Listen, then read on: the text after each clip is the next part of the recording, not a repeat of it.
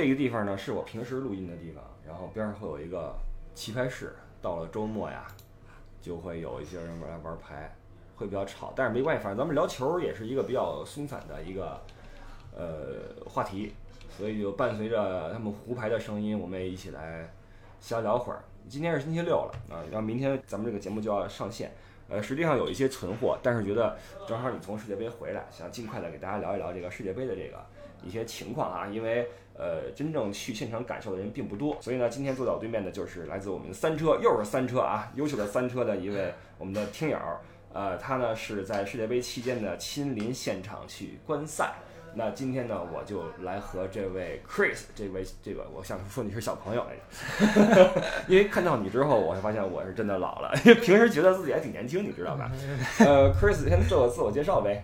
啊，大家好，我是三车的 Chris。呃，如果是 快速的想让大家了解我的话，应该有两个标签比较好。好往上贴，第一个是九零后，我是九零年的，嗯，第二个是我是最不受待见的星座，处女座的啊，我懂了，我是狮子座的，好，呃，没关系啊，只要你捧我的臭脚就行了哈，咱们这个聊天会很顺畅的，呃，是这样哈，那你去世界杯观赛这个事儿呢，我想很多人会有兴趣，呃，尽管很多人他不是球迷，但是到了这个呃期间哈，哪怕凑热闹也要看一看，毕竟是一个。整个世界去关注的一个盛世。先问一下，你是球迷吗？废话，你不是球迷，你不会去看球的。这个你喜欢足球多久了？嗯，其实喜欢足球这个事儿呢，说起来比较久，嗯，是从小学开始喜欢的。但是呢，大概从小学五六年级的时候呢，受一部漫画的影响，叫《灌篮高手》，就就喜欢篮球去了。啊，对啊，我刚要说这是两回事儿啊。对对对，然后中学的六年就全部。去看 NBA 去了，而那时候也是姚明登陆 NBA 嘛。啊，对。等到上了大学之后，不知道怎么回事，突然之间就觉得还是篮球好，呃，还是足球好看，就就转战足球。大概是从零八年上的大学，奥运会那年。我觉得你这个选择是对的，因为高中的女生只看打篮球男生，到了大学之后呢，足球场上反正你自己玩去就还好，就还好。嗯，那你自己踢吗？呃，其实自己不踢，这点呃，不管是我朋友还是同事，因为他们知道我看的很凶，但是他们都说你看为什么不踢呢？嗯，这个可能呃是我之后需要就是加强加强，因为我现在嗯找朋友踢球有时候有一些困难，自己可能更喜欢去游泳一点，因为游泳的话一个人可以进行。对，我问你个问题，如果你在场上踢球的话，你最喜欢哪个位置呢？嗯，可能还是中场吧。中场，但是中场我知道这个吃技术吃的非常厉害，尤其是要，呃，在野球场上没点技术是不能站到那个位置的。不仅吃技术，还要吃你的。呃，领袖力啊，智慧啊，等等吧。对，应该说这个位置是我最喜欢的嘛。但是真要让我踢，肯定是踢不了。可能无法胜任，是这意思吗？是这样，是这样。啊，对。其实我觉得这个场上的位置啊，也体现出一个人他的性格的一个方向。你比如说，在我小时候，我觉得前锋最帅，对吧？进个球什么的。而且前锋你射失一个球没关系，你后卫漏个球，你要骂你一辈子，你知道吧？是这么个回事。但是到后来，慢慢的觉得这么张扬的东西，可能不是那么的，呃，舒服。啊，觉得踢个边儿挺好，对吧？对对。然后，但是中场你这事儿我也想过，但是我觉得我肯定是不能胜任的，因为他 就像我说的，你有必须要有领领导力，你要有情绪的自控力等等啊，这都是一些对中场就就是一个队伍的核心的要求。我问过艾迪啊，艾迪，我说你喜欢踢什么位置？他的回答令我感到出乎意料，他说我喜欢后卫这个位置。哎，就是说他这人比较有责任感。哎，比较能够顶住压力，喜欢去这个做一个基石啊，这所以每个人的这个这个情况不同。那我再问你一个问题啊，比较有争议性的一个问题：足球，你认为是不是世界第一运动呢？啊，这个是毫无疑问的，而且足球可能是嗯第二和第三运动加起来的粉丝数量可能都没足球这个运动多。哎，就好比人说这个第一高峰大家都知道，第二高峰就不知道是什么了。第二、第三运动是什么呢？嗯，象棋和那什么跳绳。呃，有说是 F 一，有说是篮球，可能不同的统计口径不太一样啊。有说是 F 一，有说是网球，有说是篮球。哦，得看什么统计的口径。这挺出乎我意料的，因为我想可能是橄榄呀或者棒球啊这样。棒球，棒球好像是环太平洋比较就是玩的比较多，但是美洲和欧洲少一点。OK，相对来说少一点。那很多这个非球迷啊，包括艾迪，他就很不理解，我就喜喜欢看球。我前两天刚刚去工体。对，呃，然后明天晚上可能如果有机会的话，还想再去啊。嗯呃，他就不懂，就篮球不是足球有什么好看的，就是半天不进球，然后你那儿嚷嚷半天，就是不知道不懂为什么。你给我讲讲，你为什么觉得足球就比篮球吸引人呢？呃，我之前看过一篇文章，我觉得他对足球的这个形容比较贴切。嗯他说，足球更接近于人类原始的这个狩猎活动，嗯哼，尤其是是呃男人之间一个分工协调，最后达成目的的嗯一项运动。嗯原因是在古代的时候，人们狩猎，大家都要先讲好，比方说前面有一只鹿，你要从这边包抄，我要在这边等。嗯如果它突然向这边窜，咱们要有什么样的办法？嗯在整个这个过程中，分工协调，面对突发情况，嗯，进阶，你接着说。面对突发情况，这个非常考验团队的，非常考验团队的一个协作能力。协作能力。OK，在这个过程中，尤其是最后真正捕到那猎物的一瞬间，就像足球进球那啊一瞬对对对间一样，整个团队都会突然迸发出来一种热情。对的。而且，呃，还有一个还有一个比喻是说，足球特别像啊、呃古代的攻城战，双方呃两军对垒，而且足球这个场地呢也特别有呃就是发挥的余地，嗯对，特别像战场，因为不管是看《勇敢的心》啊，或者是之前的一些古装的呃电影，大家都发现。大家两兵呃列阵，嗯。嗯，都是在草草地上，嗯。而且两边的那个距离，你仔细观察一下，跟足球场有点像。，OK，所以足球这个运动，它可能体现的这种魅力，既有就是人类与生俱来的这种狩猎的这种快感，嗯也有对古代战场的模拟。嗯，我觉得这两个如果是加在一起的话，可能能够解释。都可能能够解释足球这个魅力是在哪。嗯，对的，你这个回答让我特别的怎么说，觉得新颖，而且有说服力。这个让我首先我感慨一句，跟年轻人聊天特别的开心啊，因为他们有一些新的一些想法、新的知识，年轻人越来越厉害啊。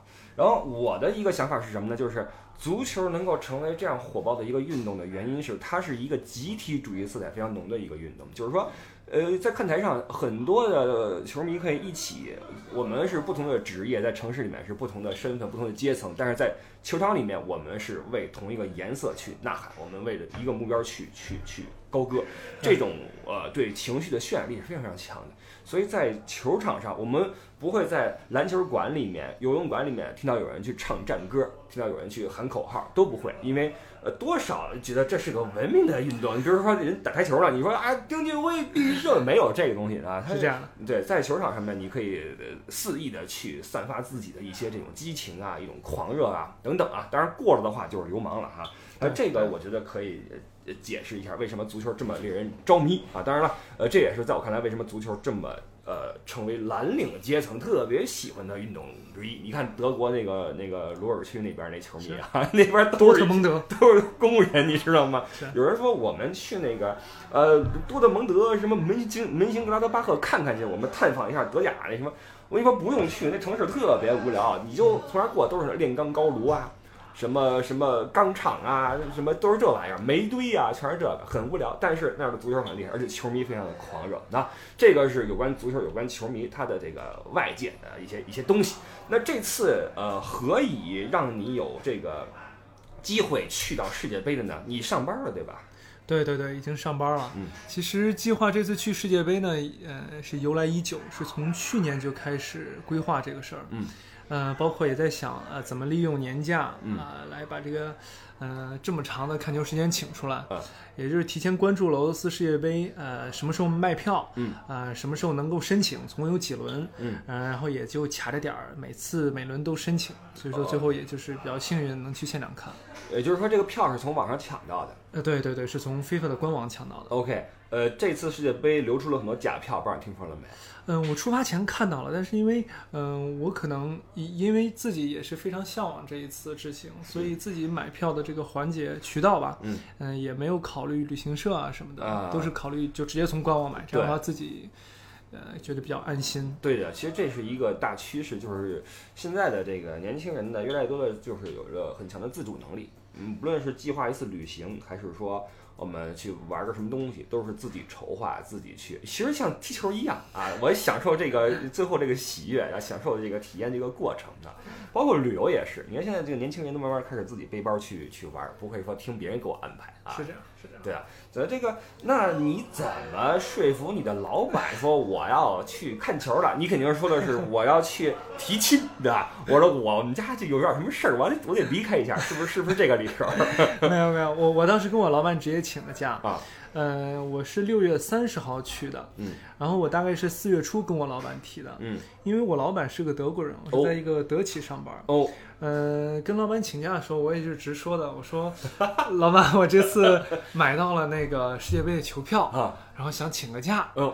然后老板一听，他也挺高兴的，因为他他德国人嘛，德国人一般都是看球的，呃，他他也看，然后他就问我，哎，那不错呀，买到哪场？然后跟他介绍，呃，买到了德国队的第一场淘汰赛。哦哦，就理论上，如果德国晋级的话，对对对，应该是德德国的第一场淘汰赛，而且还可能是德国的呃德国所在那个半区的。半决赛，OK，还有一场决赛，哦，然后还有另外两场比赛。也就是说，你是有机会一路追德国队到底的。呃，对对对，呃，虽说呃，虽说我不是德国队的球迷，但是你想跟老板请假的时候，他又是德国人，投其所好，对 对。对，有谋略。然后老板看了看我这个请假的时间，是请了两周又两天，嗯，加起来大概是十六七天吧。哦，不短，呃，不短不短，真的不短，半个半个多月了。如果连上周末的话，然后老板反正呃。就是可能可能西方人他对这种请假的个人权利他会比较，呃他会比较就是体谅你这方面，而且又是提前了两个两三个月说的，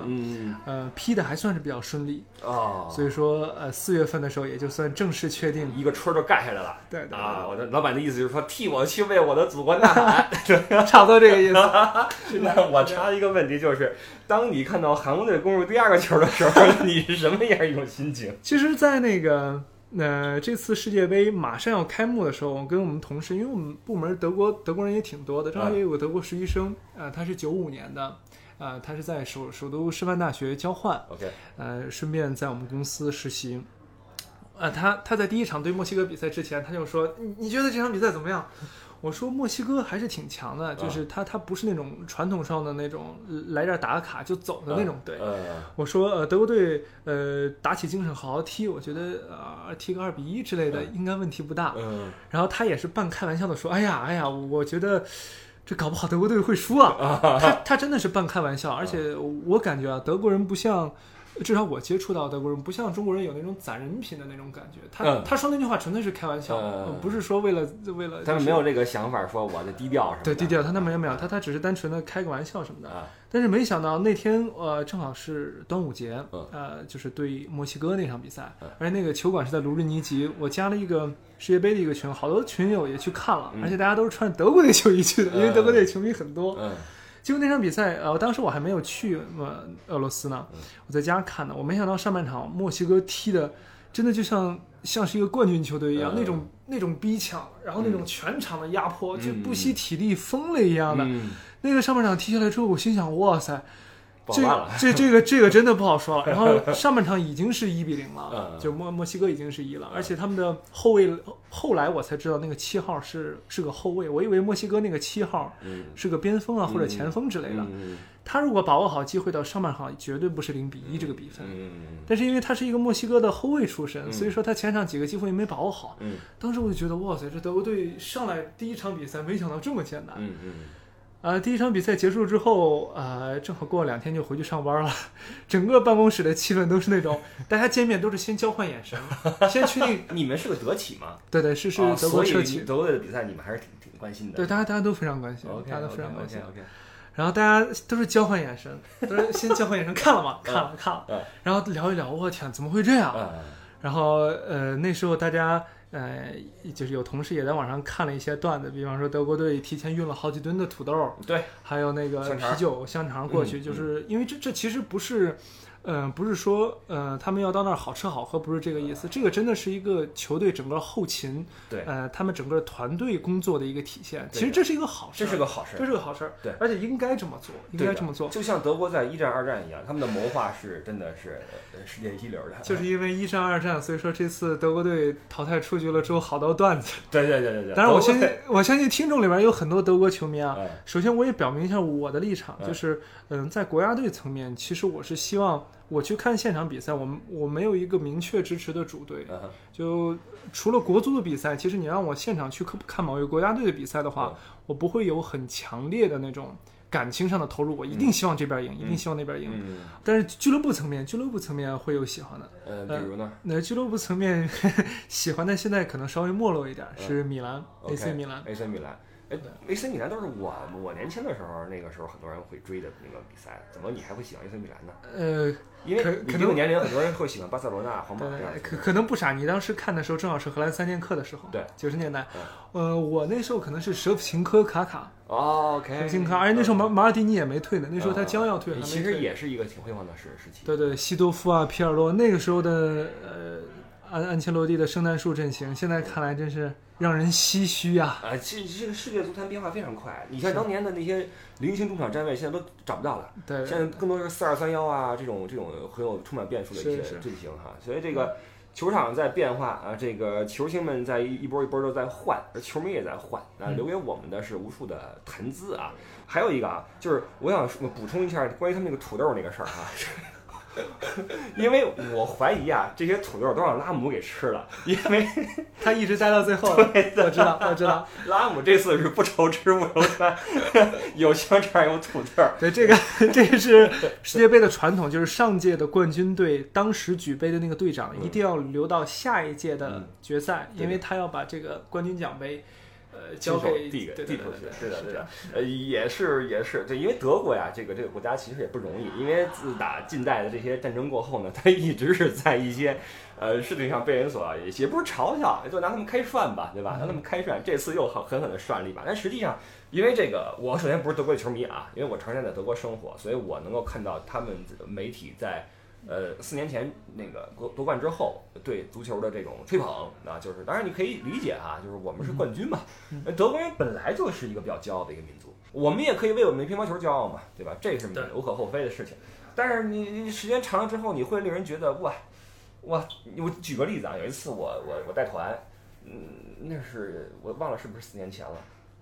然后我那天中国队赢赢赢球了，我在车上我说，哎，我告诉大家一个消息啊，今天中国队啊踢韩国好像是三比零，高洪波带队那次，啊，呃，邓卓翔进了个那个长途奔袭，好像是。对对，像梅西一样呃，，对的对的，我说三比零，然后后边一阵欢呼，然后但是我那个司机是德国人，他说这怎么了？说说什么事儿了？你说什么呢？我说今天中国队赢了。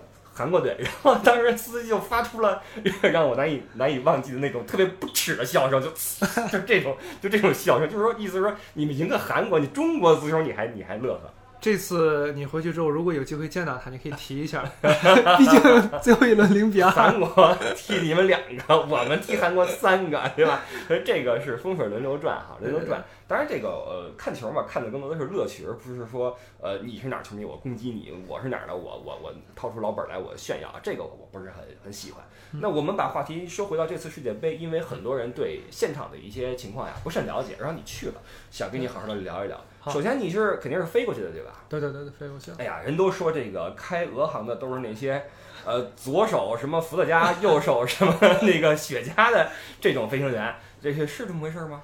呃，这次我也是着重体验了一下俄航，我总共坐了三次俄航的航班，嗯。北京往返莫斯科，这是来回的，这就嗯。两趟了。嗯。然后从圣彼得堡又飞顿河畔罗斯托夫一趟，嗯。呃，每次就这三次坐俄航，每次给我的体验其实都是非常非常好的。嗯。他们的着陆非常平稳，嗯。而且起飞的时候你没有明显那种拉升的感觉。嗯呃，可能网上大家就是喜欢传段子嘛，嗯对就是我我去之前我也看了很多俄航段子，这也是我想体验他们的一个原因之一。嗯，但是这个原因是俄航很便宜，俄航真的很便宜。哦是的，是的，是的。呃，做俄航他们的空姐的服务，包括呃食物啊、甜品啊，我觉得都还蛮到位的。对，之前我呃也体验过新航，呃，我觉得因为新航是大家比较公认的新加坡航空公司，是大家比较公认的服务啊、呃食品啊都比较好的。嗯，我觉得从这个角度讲，俄航呃并没有和他们有档次上的差别。嗯呃，各方面体验至少给我的感觉是很满意的。嗯，实际上对你说的这种换挡比较平滑这种事情啊，我关注的不多，因为我我也做过俄航，嗯呃，我做过一次北京飞莫斯科，然后从莫斯科转机去法兰克福，啊呃有这么飞也是当时因为便宜，对呃，对的，确实便宜。然后我的体会就是，俄航它的这个多媒体娱乐系统还是做的比较好。当时的呃，我们常坐的一些其他航空公司的航班呢，它就没有那种椅子后边的那些小小飞机啊什么啊的，俄航都有，而且那个饭量份儿比较大。呃，可能跟他们本国人那个需求有关系啊，包括那座椅啊都不错，并没有，因为当时我们呃在德国留学的时候，一说回国做什么航空公司啊，一说做俄航，哇，你怎么什么意思呀？你这俄航丢行李，俄航坠机什么，就就开始来了哈。就是大家除了什么国航啊、汉莎什么，对其他航空公司，包括土航、嗯土耳其航空，都觉得不靠谱，呃，都觉得要么是国航、汉莎，要么是阿联酋，要么是啊那个什么，也叫伊利哈德，然后再说其他的觉得不靠谱，其实不至于啊。包括俄航，我也丝毫不认为他们那个就是带着你在空中翻滚啊，什么国产、啊、没有没有没有，没有 对吧？呃，段子归段子啊，包括网上流传一些什么俄罗斯人是战斗民族什么的俄俄航有一点，我们在每次着陆之后，确实有人鼓掌，啊，是确实有人鼓掌。做做俄航这一点，我发现有可能是大家在网上看到有鼓掌那个习惯，嗯然后大家也想体验一下，嗯因为这个也是可能有一定的娱乐性，嗯然后大家欢呼欢呼，嗯感觉还是挺好玩的。实际上，我第一次看到有人鼓掌呢，并不是俄航，而是 Ryanair，就是瑞银航空，哦，是一个廉价航空公司。呃，我当时从汉堡飞的伦敦，对吧？我去之后也有人鼓掌，呃，我就很奇怪，为什么要鼓掌啊？对吧？然后后来我又看到了俄航有人鼓掌，大家说是因为做俄航的人觉得幸存下来了，但我觉得应该不是这个原因啊，这是开玩笑啊，可能他们欧洲人有这个这个习惯吧，就是是包括这事儿有人带头就开始，对，有人带头，专业是有人带头。对对对，其实第一次从我北京飞莫斯科着陆之后，有人带头，我第一反应是。这着陆了又要鼓啥掌？但是第二次当我做的时候，我我也鼓掌，我就是 就可能是有那个心态上的变化，对凑热闹，凑热闹对。所以俄航并没有那么的不靠谱，这没有没有这一个一个结论。呃，这次你一共跑了几个城市啊？在俄罗斯？呃，这次总共是跑了四个城市，啊但是有点奔波。嗯，奔波的原因是，呃，其中有两个城市我是两进两出，哦就是莫斯科去了两次，哦圣彼得堡也去了也去了两次。呃，那是那你这次除了看球，等于说也是个旅游了？对对对，是这样的，呃，是一个人去的还是呃，和老婆一块儿去的。你都结婚了？对，这次之所以能请这么久的假，也是请婚假。哦，是这，我去，你你你太过分了，你这个你这个日子过的，我呃，这次去俄罗斯看球，我我和我老婆商量好了，这次只是纯粹的看球，不是蜜月。所以说我们用的是婚假，原因是嗯就是对于女生来说，嗯毕竟啊，俄罗斯不是一个特别特别理想的度蜜月的地方。啊，是因为它与与那种浪漫呐、与那种什么比基尼啊、海滩啊，对对啊对对对离得比较远。然后我们商量好了，这次呢只是用婚假哦，下一次旅游的话，可能去一个更休闲的一个地方。这个是你跟你老婆的承诺吧啊，对我我们其实，在买世界杯球票的时候，我们就已经开始这么商量了。？OK，然后，对对对，他是球迷吗？他不是，他不是我，太伟大了，陪着你走这么一趟，是这样的，是这样的。哇塞，我而且而且这趟说呢还是比较辛苦的，因为我我我确实比较喜欢看球，嗯所以说，呃，这趟旅行的安排纯粹是就着每一场比赛具体在哪里，具体哪天。对。所以在整个这个过程中，其实赶车啊，不管是坐飞机还是坐卧铺，嗯还是蛮辛苦的。所以我还是比较感谢我老婆。哎，对的，呃我当然我也相信你也会因此呃以后对你老婆更好。啊，我认为这其实其实两个人的关系啊有差距，我觉得两个人的关系是相互付出的累积，然后使两个人关系更加的密切，而不是说呃我索取看你给不给，然后你不给的话，好，你下次索取我也不给你。是这样。呃，我觉得呃我还是很看好你们两个，虽然我没见过你们俩在一起啊，但是我看你的话，对你对你很有信心啊，很有信心。对这次回来之后，是不是给人买了个包啊？那个说说起购物啊，这个可以这个可以展开两句，因为如果有人去国外旅游，大家女女女生嘛，肯定都会关注一下那儿买包便不便宜，嗯买化妆品便不便宜。嗯呃，这次我们也实际看了一下啊嗯，如果买包的话，嗯，不是很建议在莫斯科买，哦可能是去欧洲，呃，啊去意大利、去哦法国或者去美国。，OK OK，但是莫斯科有一点比较便宜，它的化妆品便宜，嗯但是化妆品一定不要在机场买，啊他们的机场的化妆品店还没有北京的 T 二航站楼的日上便宜。哦，我知道，他们的化妆品便宜在哪儿呢？是他们有一个叫 A 店的，嗯大家在网上一搜，呃，就可以搜到俄罗斯空格 A 店，它是他们一个连锁的一个化妆品 OK 品 OK 牌。OK，嗯，确实比较便宜，嗯那个比日上还要便宜很多。哦，好的，因为这些信息还是比较实用的啊，嗯出国旅游啊、购物啊。然后我插一个啊，就是最近一个传的特别热的一个视频，跟咱们今天的话题没关系，但是讲到时效性的话，我说一下啊，就是网上流传甚久的一个，不是甚久，是甚火的一个，呃，所谓的在巴黎街头，然后然后抢这个中国游客大巴的一个视频，不知道你看到没有？一个绿色大巴驶过，然后驶过一个路口的时候，底下一群人过去把那个铁箱子拉开，然后抢包下来，非常的可怕啊，那个场景。哇塞，呃，很厉害，就是拉开那个车就往往外抢啊，然后有人拍下来差不多十秒的一个视频。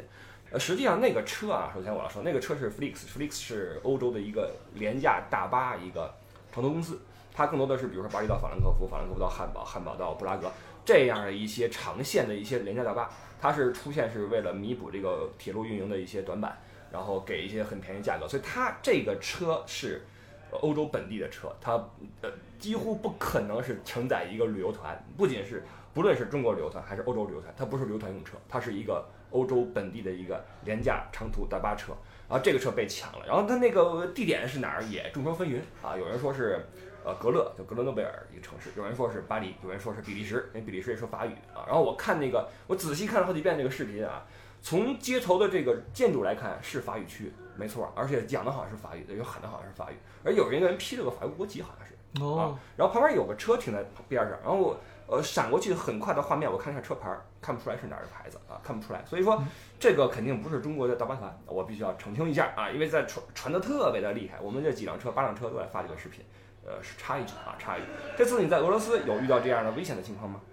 嗯，在俄罗斯感觉还是比较安全。嗯呃，大的城市莫斯科、圣彼得堡都去了，像小的城市顿河畔、索契也去了。嗯可能呃，他们在世界杯期间安保啊各方面也确实是会着重的考虑，因为嗯大赛嘛，嗯不仅球迷会去啊，可能一些潜在的恐怖分子啊，对，歹徒啊也会想着去。对，呃，我就我个人的体验来说还是比较好的。嗯嗯，感觉各方面儿，嗯，街上的警察呀，嗯呃，还有自己的晚上，因为有些比赛结束了之后，因为我也看过点球大战，结束了之后都已经十二点了。嗯嗯，在街上你回酒店的路上，呃，感觉还是比较敞亮，，OK 嗯、。不会有那种就是觉得自己可能下一个下一个路口会会不会有人，倒没有这种感受呃，。对，呃，包括在欧洲，其实呃也都是那些旅游城市，呃可能会有一些偷盗的行为，包括抢劫行为。你如果去一些乡间农田什么的，也不会有这种事儿发生。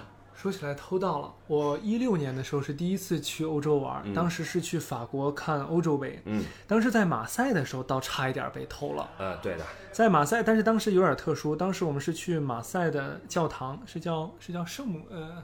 是叫圣母大教堂吧，就是那个山上那个特别漂亮的，在那儿我们当时一进去的时候，广播里就就有人呃就已经有英文的提示，就说现在人比较多，大家随身注意自己的财产。OK，他说这句话其意思是他其实看到贼了，对对对对对。后来我们发现，因为我确实被摸兜了，OK，当时呢被摸兜的人他其实是在公交车上就盯上我了，哦，然后是在公交车上下车的时候，嗯。在下车的车门的时候，前面一个比较胖的他们的同伙，嗯。其实这个同伙都是女的，，OK，我估计是吉普赛人，因为嗯。看他们那个，呃当然了，这这这个肯定有点地域了，嗯我只是个人猜测。OK OK，然后他们前面人堵着我，然后就下不了车，然后我就想往前探，嗯就在这个时候，我感觉到我，因为我穿的是牛仔裤，啊有人摸进我牛仔裤兜，啊，穿牛仔裤大家都知道，牛仔裤非常紧，对有人摸进你兜，你第一时间肯定能感觉出来。对。然后我回头看一眼，是个女的，然后她已经把我的那个兜里东西掏出来了，但是掏出来的是我的车票，OK 其实已经没什么用了。OK，但那个车票上当时印着欧洲杯的那个徽，嗯当时那个车票也还蛮有纪念价值的。然哦后，我懂了然后我就直接跟他伸手，啊，然后我就跟他嗯拿来示意了一下，啊。然后他也就，哎，就是讪讪的那么笑了一下，然后就递给我了。啊，后来我发现，在我进教堂的时候，他们也进来了，啊。也就是在他们进来的时候，哦还要再继续再下个手是吧？对对对，他们就我觉得他们就是职业的小偷，，OK，职业，具有职业精神的敬敬业的小偷，对对对，啊他们就干这行的。对得起自己，这个今天就出来这一趟，嗯是这样是这样嗯，对的。所以在这个法国啊，在巴黎啊这种大城市，一定要小心，甚至你你你说一定要小心，有时候都没用，你总有疏忽的时候，这边是无无孔不入啊，没有办法，所以说只能是大家自求多福啊，自求多福。那么在你拉着你的媳妇儿、老婆在辗转于各个城市之间的时候，交通都是怎么解决的呢？便利吗？哎呀，你提前去查车买票吗？呃，这个因为俄罗斯国土面积比较大，嗯，呃，出发之前，因为我是从去年就开始规划这个行程的，嗯，呃，确实从一开始的时候就把呃相应的机票还有车票买好了，嗯而且这次俄罗斯举办世界杯呢，他也有对球迷的福利，嗯它在举办的时候，他承诺，因为俄罗斯面积大，嗯所以说在每场比赛。就是你只要有球场的这张票，嗯，每场比赛之前和之后之后，你都可以乘坐免费的球迷软卧，哦，比方说免费的。对，免费的。比方说这场比赛是在圣彼得堡，啊，嗯、是在圣彼得堡的话，在去之前，比方说你降落的是莫斯科啊。或者降落是喀山，你都有资格去他的官网申请一张免费的从莫斯科去圣彼得堡的软卧，OK，这个其实非常好。是的，然后等这个圣彼得堡的球看完之后呢，你又有资格申请圣彼得堡，可能是去莫斯科，嗯。可能是去别的比赛城市嗯。索契的软卧。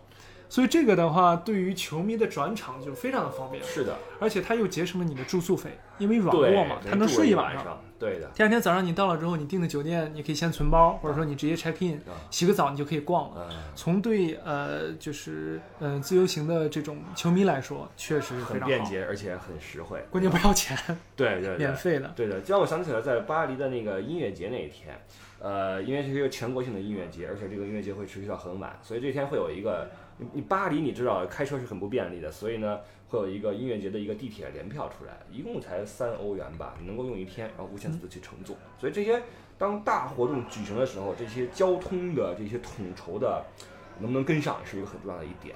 这么看来，俄罗斯这方面做的还不错。对，呃，跟您刚才提到那个地铁，嗯呃，其实俄罗斯这次地铁也弄得比较好。嗯在比赛日当天，因为他们，嗯、你每每次就球迷每个人都要申请一个发 ID，、啊这个发 ID 呢有点像记者证，就它样子很像一个记者证，你要挂在你的脖子上，嗯上面印有你的名字、照片，背后有你的呃个人信息。嗯只要你凭借发 ID，呃，你就可以在比赛当日这个所在城市免费搭乘地铁。啊，啊，这这个各方面儿，嗯、我觉得从大赛的组织上来说，嗯，俄罗斯这次组织的确实很好。我个人作为球迷，作为一个去自由行的球迷，嗯我是能打一个比较高的分数的。OK OK，嗯，OK，这个可能会出乎一些人的意料啊，因为俄罗斯在大家的印象中，虽然很多人没去过，但一想俄罗斯好像经济也一般啊，或者说呃各方面也没有那么牛的地方，然而他能够把这次这个活动办得这么好，我觉得挺不容易的，因为。说实话，西方人啊，在我看来，西方人想干好一件事儿，有时候不是那么容易。你要说德国人行，真的德国人行，德国人办好事有秩序，但是呢，让你觉得就太过于有秩序，你知道吧？但是你要是说你要去了法国，就是你你随便吧，你知道吗？你随便吧。所以这个在西方各个国家还有自己的嗯情况的不同，但中国我觉得还是非常厉害的。我觉得中国只要想干什么事儿都能干好啊，这跟我们的政府的领导啊，包括我们这个。呃呃，怎么说？我们中国人的一些的民族性有关系。我们办事很很认真啊，很热情，很认真，这是一个一个不同啊。所以这次俄罗斯能够呃被你打这么一个高的分数，我觉得可能对呃我们大家呃看俄罗斯的眼光会有一个改善啊，就是说觉得俄罗斯这地儿还不错啊，还不错。呃，先抛去球场的话，这次你在旅游层面来说，觉得俄罗斯哪几个城市比较好玩呢？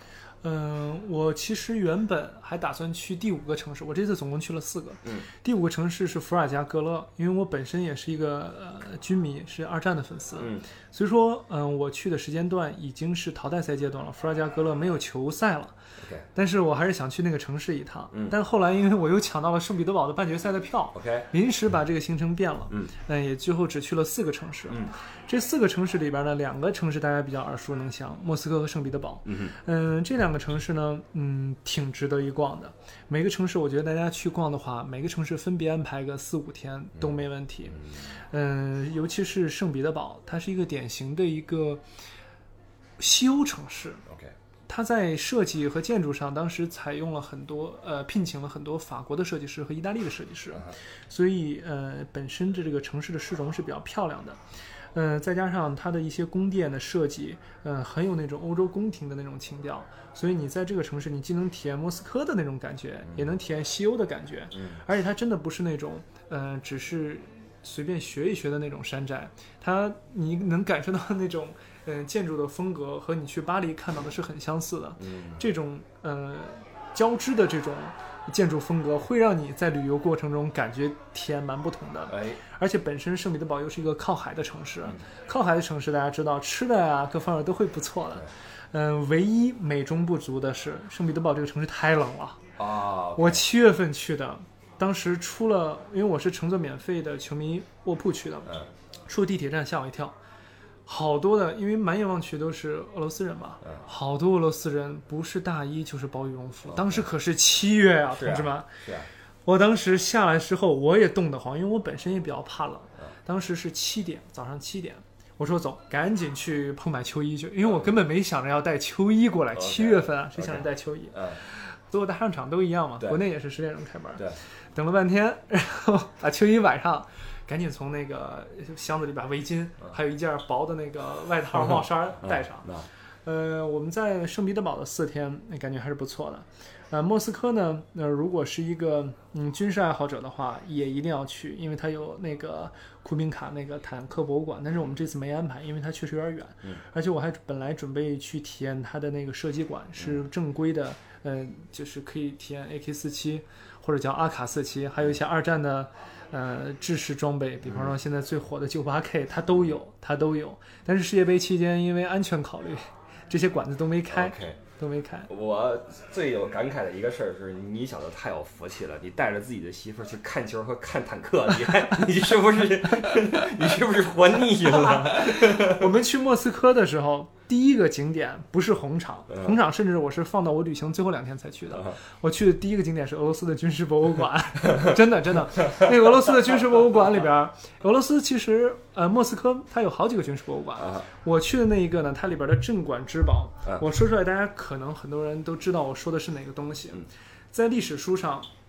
描述二战，最后都有一个照片是红军，就是苏联占领柏林的国会大厦，有一面旗子被一个红军战士插在了那个顶上。对，那面旗子嗯就是在莫斯科的军事博物馆。OK，是有着对全世界来说有着纪念意义的对对对，而且说呃说真的，一点不夸张来说，那面旗子可能是人类立过的最有纪念意义的 flag。嗯嗯嗯嗯那面旗子也在很多的游戏呃里边出现因为我也比较喜欢玩 射击类的游戏嗯。当时作为玩家，我也是我也是在游戏里把这个旗子插在柏林国会大厦顶的所以说我特意安排第一个景点去那儿。啊。当时正巧在军博参观的时候，他们嗯把这个他们那个因为是镇馆之宝嘛嗯，他们是放在二层的正中间，嗯。而且是放的很高，你每个人去的话都要仰视看那面旗。嗯我们去那天正好是他们，嗯，看着像退伍军人，因为他们说的是俄文，我不是很能听懂，但是是一个很庄重的仪式。嗯正好他们在那儿举行仪式，有讲话，有致辞，然后每个人都是穿的，嗯，就是制服，上面有呃徽章。嗯哦，我当时觉得，哇塞，我这个第一个景点果真没安排错。嗯，来对了，来对了，来对了。嗯、这个景点里边儿，嗯，它其实并不是很大，但是它跟军博有一点比较像，它没有军博内馆那么大，但是它的外馆和咱们的军博嗯外馆很像嗯，有很多的武器装备嗯，呃，有苏两七，有米格二九，然后有坦克，啊呃，T 三四什么的都在它外馆陈列。比较有趣的一个现象是啊，当时我们参观的时候，我估计不仅是世界杯期间啊，之后去。大家如果有机会去的话，在那个馆里碰见的中国人会非常非常多。为什么呢？嗯，确实苏联这个，名儿是吧？对，这不是就是它跟这个军事和历史这方面的联系太多了。对对对对，而且莫斯科啊、俄罗斯，嗯、这个地方西欧的人不是特别爱去，这不是他们的一个首选的度假地方。对，但是是中国人比较愿意去的一个地方。嗯嗯嗯、在在俄罗斯的莫斯科这个军博里边，我们也是见到了不少国人，基本上就是中国人和俄罗斯人。OK 那 OK，其其实是一个比较有意思的一个回顾哈，因为近代史很多事情发生在苏联，对，你不论是在二战的时候，还是在这个后来中苏关系这个这这个期间啊，其实还有很多故事在里面的，是。挺有意思的一个体验。你你这一路上，你这个老婆就没跟你啊，就这这有什么意思呢？这个 有有吗？嗯，还行，因为我们之前去呃去越南玩的时候，也去了越战的那个军博，哦就是他对这些他对武器啊有有一定的兴趣，哦有一定兴趣，而且之前我们也去法国看球，也有一定的基础。但是旅行过程中，尤其是这种呃十几天的旅行过程中，其实难免会吵架，当然，呃，这这个是肯定的，这是肯定的嗯。但是呃，这这也算是磨合的一个过程嘛。对的，吵架的其实也是两个人增进了解的一个过程，对对？呃，说起来，另外两个城市，啊小城市顿河畔罗斯托夫和索契。嗯索契大家可能了解，因为是冬奥会的举办地对，而且北京马上也要举办冬奥会了。对，索契这个城市还是蛮美的，因为它是一个呃黑海边的一个一个海滨城市。嗯。它还有一个特别特别有名的就是它的滑雪，也就是说这个城市既能是游泳、冲浪，嗯。也能滑雪，嗯。所以它这个城市非常特殊。而且它又是，嗯，它在这个整个俄罗斯的定位有点像呃中国的三亚，嗯哼。它是当地人，就整个俄罗斯人的一个度假胜地。，OK，呃，它也有很多的呃，就是领导人的度假村，斯大林的故居啊，嗯。包括呃写《钢铁是怎样炼成》的作者也是在那儿疗养，包括现在普京也经常去那儿疗养，有点像北戴河在那个中国的定位。，OK，嗯但是如果是比较基础建设的话，就一个城市的基础建设来说的话，我觉得可能世界上没几个国家能跟北京或者上海比。当然，呃北京、上海，包括咱们随便举一些，嗯，比比比较好的城市，成都啊、杭州啊、南京啊，呃，更别提深圳和广州了。嗯呃，中国国内的基建真的是，就你别说欧洲了，我觉得美国都不一定比得了。对的，这这点是大家一点儿都不用怀疑。对的，所以我们现在会有很多朋友出国之后就感慨，这地儿还不如我们那哪儿哪儿呢？这地儿还不如哪儿哪儿哪儿呢？是这样的，因为慢慢的咱们中国这个腾飞的速度非常快啊，非常非常快，所以很快我们会看到这个欧洲也好，美洲也好，一些大国呀、大的城市啊，他们的基建设施也好啊，或者一些什么比中国差的就太远了。呃，哎，问你一下，在俄罗斯这个移动支付这玩意儿做的怎么样呢？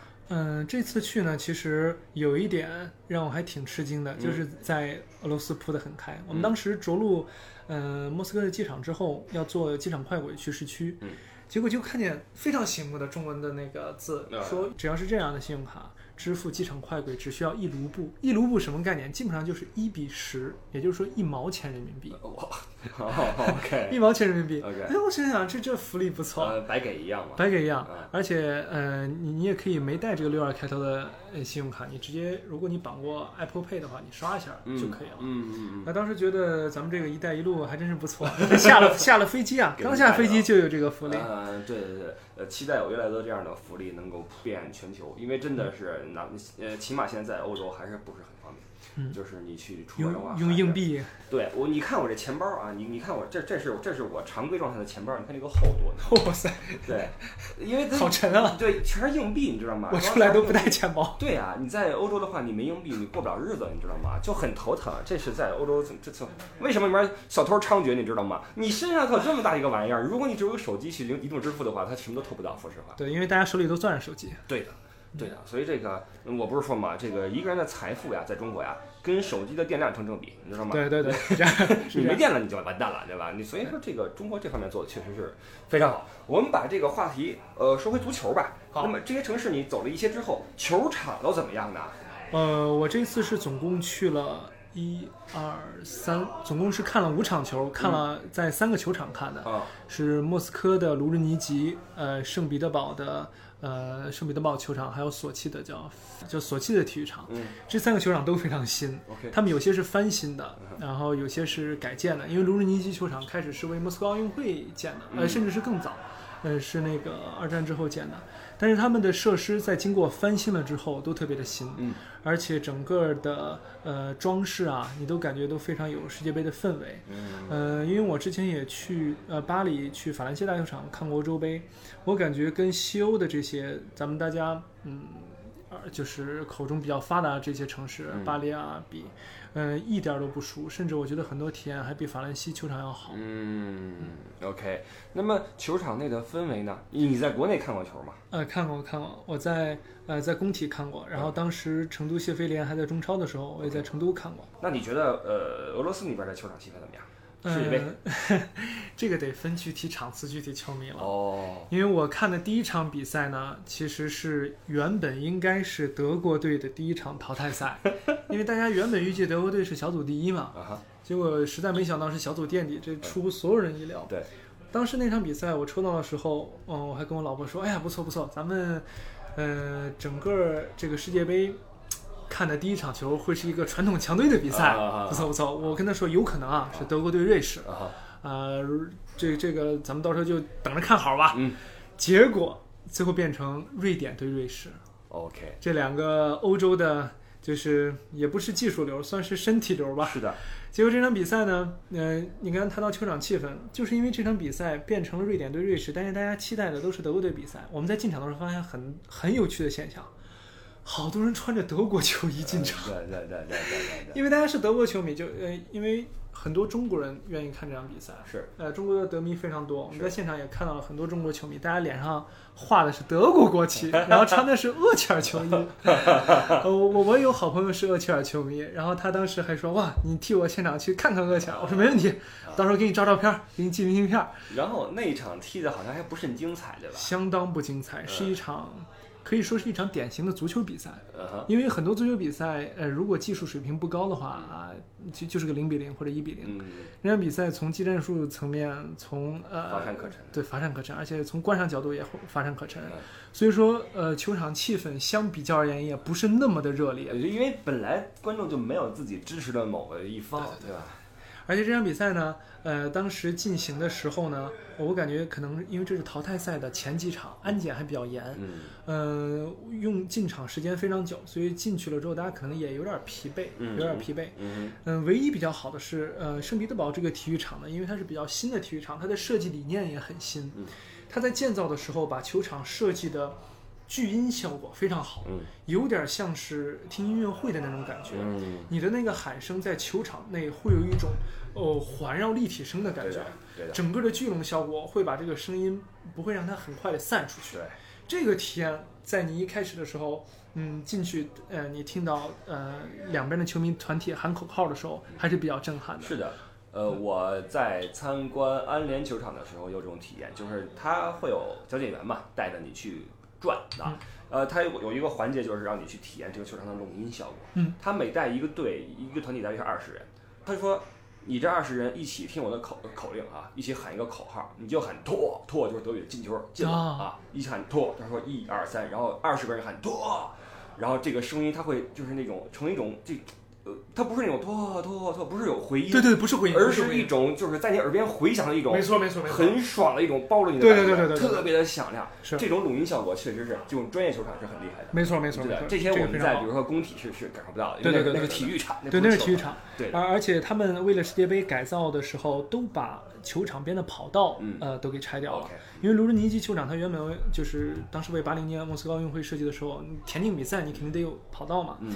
但是有跑道了之后，嗯，不管去过工体还是去过呃上海八万人球场看球人，我估计都有这个感受。嗯。它会把你和球员之间隔得有点远。拉远了，对这个拉远了之后，呃，你的参与度会有些降低。对的，而且你不会感觉，你不会那么感觉你是整个这比赛的一部分。是的，但如果这个球员就在你边上，他恨不得捡球的时候都能给你打个照面，对，那你完全就不一样。他们在场上的恨不得拼抢的那个肉和肉碰撞的声音，你都能听到，对吧？是是是这就就就会很爽。这个确实是建筑上的一些设计，给观众带来不一样的体验的一个嗯非非常重要的。对，但是你说这个呃，没有自己支持球队的这种感受，我也有过。我记得零六年那个世界杯是在德国踢的，对吧？对对对，没错。当时我我在德国嘛，嗯，然后我也没去现场，我就在大学里面哈，大学有一个礼堂会放他们比赛的那个转播，然后就跟朋友一起去了，是阿根廷对谁呀、忘了哈，也没有自己支持的队伍，然后就在那儿看，然后进个球也很开心啊，起来喊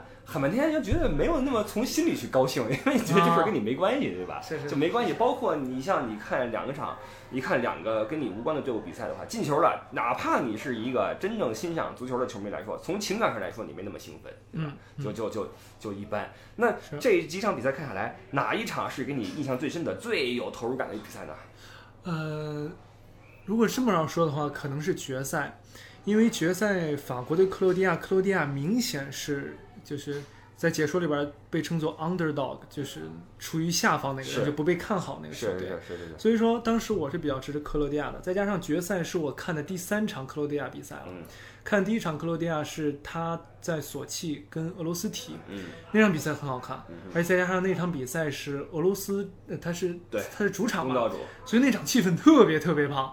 再加上那场比赛很有戏剧性，是踢到加时赛的最后五分钟，俄罗斯顽强扳平，嗯二比二拖入点球大战。嗯嗯，然后呃，克罗地亚太精彩了，克罗地亚又一次是在落后的情况下晋级。然后我又看了，我看的第二场比赛，克，今天第二场克罗地亚比赛是半决赛，克罗地亚对英格兰，也是落后的情况下，克罗地亚晋级。所以第三场，当我看决赛克罗地亚的时候，我确实比较支持克罗地亚。是的，因为当时那个环境下，你你也很难不支持克罗地亚。